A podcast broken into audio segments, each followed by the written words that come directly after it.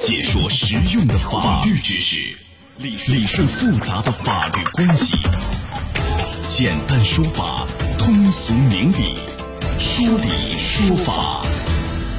好，接下来我们进入到高爽说法的说理说法，我是主持人高爽，继续问候大家。啊，上海一个雇主啊，因为这个住家保姆高烧抢救无效死亡啊，被保姆的家属告上法庭，要求赔偿一百五十八万。这事儿引发了关注，那法院会怎么判这样一起案件呢？哎，今天我们来说一说，邀请到的嘉宾是北京东卫南京律师事务所毛海宁律师，毛律师您好。呃，主持人好，各位听众大家好，欢迎您做客节目。咱们首先一起来听一下，到底是怎么一回事儿。华阿姨入驻某互联网护工平台后，被介绍到李某父母家中照顾一对脑萎缩的老人。去年七月的一天早晨，华阿姨在李某父母家发高烧，自行用药无果。上午十点左右，她在微信群里联系老人的儿子李某等，告知自己发烧。李某妻子回复微信，认为华阿姨身体无法胜任工作，要求换人。之后，李某家人将阿姨发烧告知平台。期间，李某母亲多次提醒华阿姨去就医，华阿姨走出房间照顾老人，李某母亲还将其扶回房休息。你去发高烧，你回去吧。的手这么烫，快去快去快去！你当心，别塞了。我不会不会，不是我塞的，不用你当没事没事没事。中午，李某及家人、平台员工先后到达现场。下午一点多，发现华阿姨已昏迷后，拨打幺二零。送医后，华阿姨抢救无效死亡，死因是发热引起的急性呼吸衰竭。黄阿姨家属认为李某一方和护工平台都未及时施救，导致黄阿姨死亡，要求平台赔偿一百万元，李某赔偿五十八万元。嗯，这事儿这一百五十八万，您觉得这雇主要赔吗？啊，您可以登录到大蓝鲸客户端，找到 live 互动专区，也可以在首页的主播号专区点开以后看见我啊，高爽，点关注就可以发帖留言参与互动了。要不要赔？首先要搞清楚这个保姆华阿姨和雇主李某之间到底是什么关系，因为还有一个那个护工平台。就这个华阿姨，她是入住某平台以后，然后被介绍到李某父母家里去的，所以这是一个什么样的关系？这个保姆和雇主，呃，从这个案例来看呢，我们看这个雇主和这个阿姨之间啊，应该是一种雇佣关系。呃，为什么是雇佣关系啊？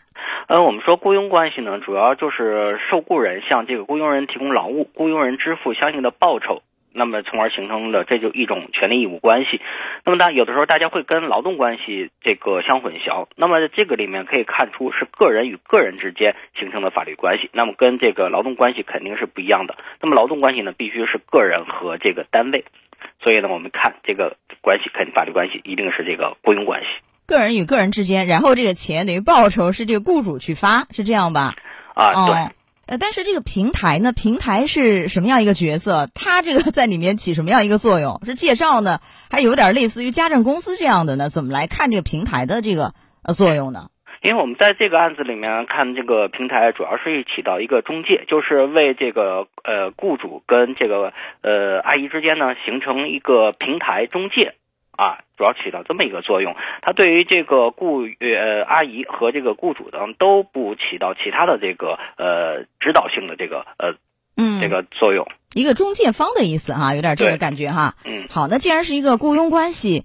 因为我记得原来法律有规定，雇佣关系，比如说这个像保姆啊，这个什么出事儿怎样，雇主要担责任。当然，雇主要证明，比如他没有没有过错，还是说怎么来看，还是看就是双方的过错比例大小这事儿，因为它不是一个劳动关系，不是一个工伤嘛，这有区别的。那怎么来看这个事情里头，这个雇主要不要担责任呢？因为根据民法典一千一百九十二条的规定啊，提供劳务一方因劳务受到损害呢，是根据各自的过错承担相应的这个责任。那么在这个案子中，我们可以看到，这个受雇的人呢，都是一些呃老年人，他本身呢他自己都需要别人照顾。同时，在这个案子里面呢，这个雇主这个老夫妻啊，对于这个花阿姨在生病过程中呢，已经起到了相应的这个提示啊、照顾啊这个义务，并且呢，在花阿姨呃发烧的这过程中呢，也拨打了幺二零这个电话。同时呢，花阿姨作为一个成年人啊，对自己的这个病情呢，也应当有一定的这个认识。所以呢，我们认为呢，在这个过程中呢，雇主呢没有呃更多的这个责任。毕竟我们一个普通人，他不是一个呃学过医的、有专门的这个医疗知识的这种呃特殊职业人员。哎，对，一般就是你发烧意识不到可能会要命，是不是？对觉得可能对到医院挂个水或者怎么样，吃个药休息一下就能好。对所以这个李某这妈妈还让他你回房间吧，把他扶回去。房间里也有空调啊，怎样？其实后来也打了幺二零，送医也相对及时，对吧？对所以就是没有一些过错，那没有过错就完全不用担责任，就是他这个责任担与否是看是否和呃有过错，过错和死亡有没有因果关系，是从这两个点来去判断，是吧？是的，要看有没有直接的因果关系。对。啊，所以法院就认为，呃，基于刚才您说那几点，这个雇主一方已经尽到了提醒啊、救治、注意的义务，没有过错，所以法院呢就等于是，嗯，驳回了这个花阿姨家属全部诉请啊，这是一块儿。但是呢，这里面还有一个平台，平台要担责任嘛？虽然是一个中介中介的角色，但是呢，这个花阿姨家属告是希望平台赔偿一百万啊，李某是赔偿五十八万，就法院把李某那块等于是。就这块给驳回了嘛，就不用赔。那么平台呢？因为平台这个，我们说这个案子它应该属于一个新业态。那么新业态呢，在呃法律界呢，还有还是有有所争议的。在这个案子中，法院呢是没有支持，他因为认为这个平台是一个中介公司，不是这个呃华阿姨的一个呃雇佣单位，或者说是一个发包方。但是我们也看到了，有其他地区的这个法院呢，确实是判平台承担了相应的责任，因为认为平台呢掌控着这个呃这个相关的这个呃，比如说小哥啊或阿姨的实时的动态，如果发现了这个异常呢，可能应该有尽到一定的这个呃保护啊，或者说是一种什么样的义呃一种呃义务。那就是说个案不同了，是这样的吧？就这对，块儿所以要没有一个具体具个案要具体分析，因为可能跟快递啊还有不同，因为快递我可以监视你的出单量、你的跑单量，但是这个呃，比如说这个。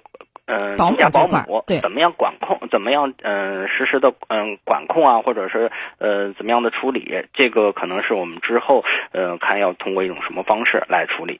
那这个对新业态从业者这一块儿，呃，没有一个就保护方面统一的意见和法规，所以也希望这一块儿能尽可能完善，是这样吗？是的，嗯，所以这个案件后来法院就驳回这个花阿姨家属全部诉请，然后呢，判啊这个要承担案件受理费，李某是自愿补偿一万块钱啊，平台没有承担任何的法律责任。但是我们也想由此来谈一下，就是呃，很多人可能搞不清这平台，我通过平台来找，因为现在是新业态嘛。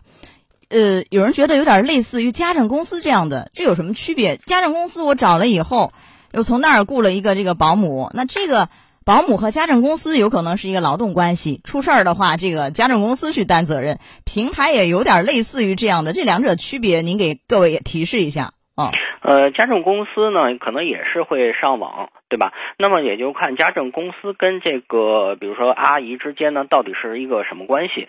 那么，呃，有的情况下呢，家政公司会跟这个阿姨之间签一个劳务合同或者是劳动合同。那么这个时候呢，这个家政公司或者说这个平台呢，就跟这个呃阿姨之间存在着一种劳动或劳务关系了。但这个案子里面，我们没有看到相关的这个要素的存在。那么可能双方都是把自己的信息发布在这个平台，通过这个平台来寻找自己的这个对家。那么这个时候呢，平台呢也仅仅说是作为一种中介方。嗯，这是完全不一样的。